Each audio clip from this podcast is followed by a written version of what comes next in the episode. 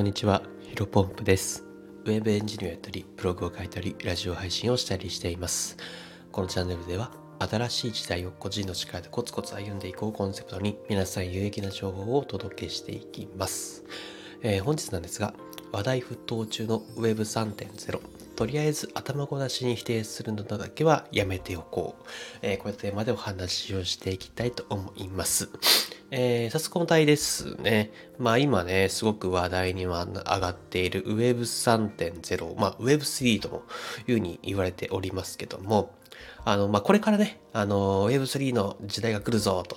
えーこういった言葉をですね、えー一度は耳にしたことがあるのではないでしょうか。一応ね、知らない人のために説明をしていきます。えー Web3.0、まあ、Web3 とはですね、簡単に言うと、まあ、うんと、インターネット上で、まあ、中央集権がいな、おらず、えーここで、なんだろう、個々人で、えー独立して情報や権利を保有できること、えーだと思います。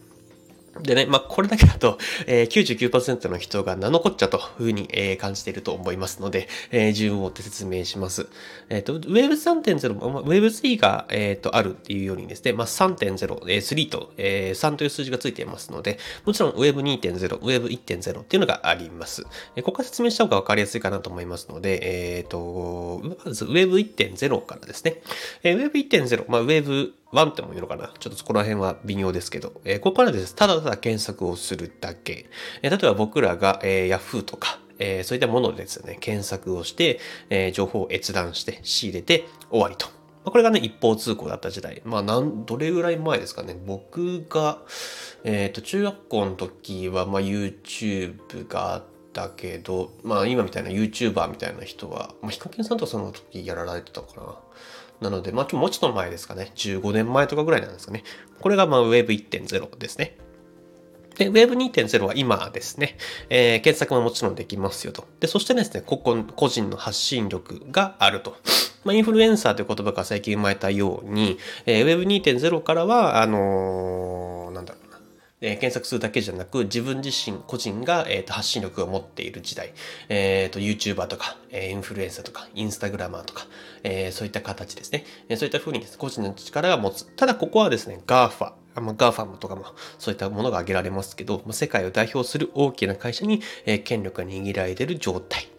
で、これもう少し噛み砕いて話するとですね、ツイッターとかが、えー分かりやすい例かなというふうに思います。えーフォロワーがですね、1万人いるとするじゃないですか。でもその1万人っていう数字、えー全部はツイッター社のものですよね。えー仮にですね、ツイッター社があなたのアカウントを凍結したら、フォロワーさんはゼロになるわけです。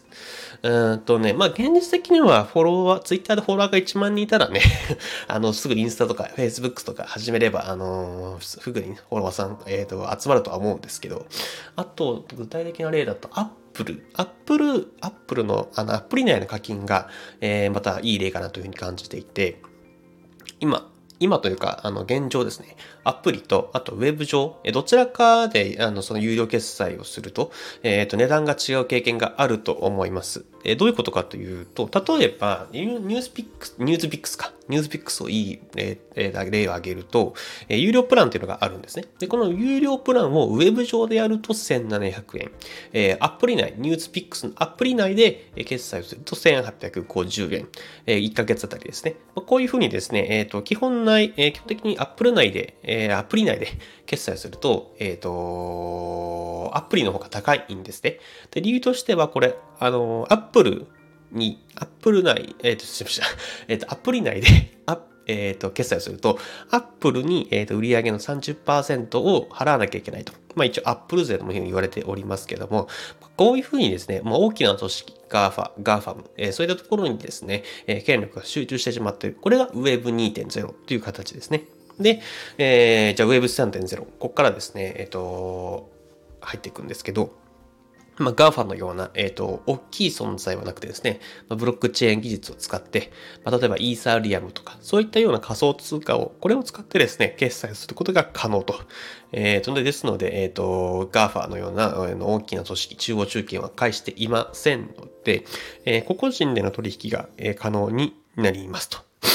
ただね、まあ、現段階ではね、これ革新的な技術すぎて、まだまだ成熟していないです。で、まあ、今日お伝えしたかったのは、えっ、ー、と、今ね、世界でよりすぎりの、よりすぐりの頭のいい人たちが、この Web3.0 のね、えー、技術を確立している最中です。で、まあ、僕らにできることはね、そこまで大きくないかなと。まあ、今のうちにそのいた、今みたいなですね、3.0の、ではどういったものかっていう知識を使っ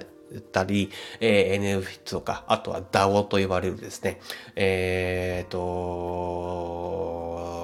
あの、ガバナンストークン、そういう、そういうところをですね、えっと、まあ、学ぶっていうのができることかなと思うんですけど、まあ、それ以上に一番大事なことは、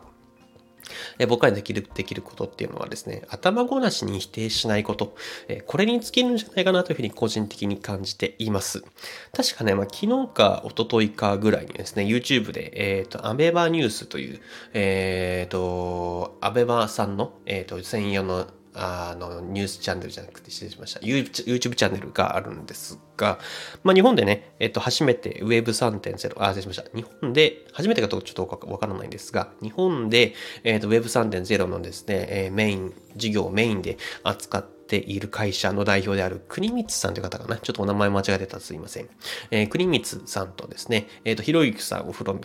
めた著名人の方々が、その対談する番組があって、ったんですけども、一応これ、あの、この後、えっ、ー、と、概要欄にですね、えっ、ー、と、そのリンク貼っておきます。でね、この中でね、驚いたのが、ひろゆきさんがものすごくね、この Web3.0 について否定をしていたんですね。あのまあ、もちろんね、まあ、あの僕もね、日本でトップレベルに詳しいかと言われるとですね、全然答えはノーでございますけども 自信を持ってですね、ノーです。えっ、ー、と、ただまあ、あの、なんだろうな。ゼロじゃないとは思ってます。こういったふうに説明できるので。で、えっと、クリプト系に熱い関心を持っている、まあそういった仮想通貨 Web3.0 にですね、関心を持っている人たちの答え、え、中にはですね、あの、ひろゆきさんって何も知らないんだ、がっかりというですね、言葉がたくさんあったですね。えー、確か昨日学さんもツイートをしておりましたが、えー、あ、リツイートかな、をしておりましたけど、やっぱりそういうふうにですね、えっ、ー、と、今、えっ、ー、と、その Web3.0 に興味を持っている人は、まあ、ひろゆきさんのところ結構失望をしていたみたいなんですよね。で、うんと、まあ、そのやっぱこのメント欄の中には、えっ、ー、と、ひろゆきさんも何も、あの、知らないのに、全力的否定するのは、まあ、おかしいというような形でですね、えっ、ー、と、まあ、結構言ってる方々が多いと。まあ確かにね、そのアベマニュースのその YouTube を見てるとですね、クリミスさんが、まあ、えー、と、ずっと話してる最中でですね、なんかスタジオの空気的に、なんかこの人は変なことを言ってるみたいな 感じのね、空気が流れていてですね、確かに変な光景だったんですよね。で、確かにそこのままひろゆきさんも、えー、スタジオの方々もなんかね、ちょっと変な感じで、あ、失礼しました。ひろゆきさんがかなりね、否定をしていてですね、その否定して大丈夫かというふうに個人的に思ったんですけど、まあ、間違いなくね、今年のトレンド、えー、2、3年後、えー、ゆくゆくはですね、必ず Web3.0 の時代に、個人的には僕はなってくると、個人、うん、来ると思っています。で、まあ、例えばね、今ね、B2B で、まあ、SARS の商材、SARS とも言われますけど、そういった商品が活発に売れていますよね。まあ、DX か、えー、デジタルトランスフォーメーション化しましょうよというような CM も流れているとは思うんですけど、これも、まあ、ある種、えー、2.0、Web2.0 の延長線上になっているので、まあ、やっぱり、まあ、5年前、10年前にインフルエンサーという言葉がなかったようにですね、きっと我々は5年後、10年後、えー、こういったふうにですね、新しいビジネスモデルが Web3.0 によって誕生するはずなので、まあ、ここでね、やっぱり否定してしまうと完全に、えー、時代並みに乗り遅れてしまうと思います。まあ、理解できないので、まあ、僕も含めて理解できないのはしょうがないことですが、えー、とりあえずね、否定しない方、しないしない方が絶対にいいのが、あ、失礼しました。すげえ噛みました。えー、とりあえず、えー、否定はね、えー、絶対にしない方が身のためだよというお話でございました。え、ちょっとかなり長くなりましたので、この雑談なしで終わりたいと思います。え、それでは本日も新しい時代を個人の力でコツコツ歩んでいきましょう。お疲れ様です。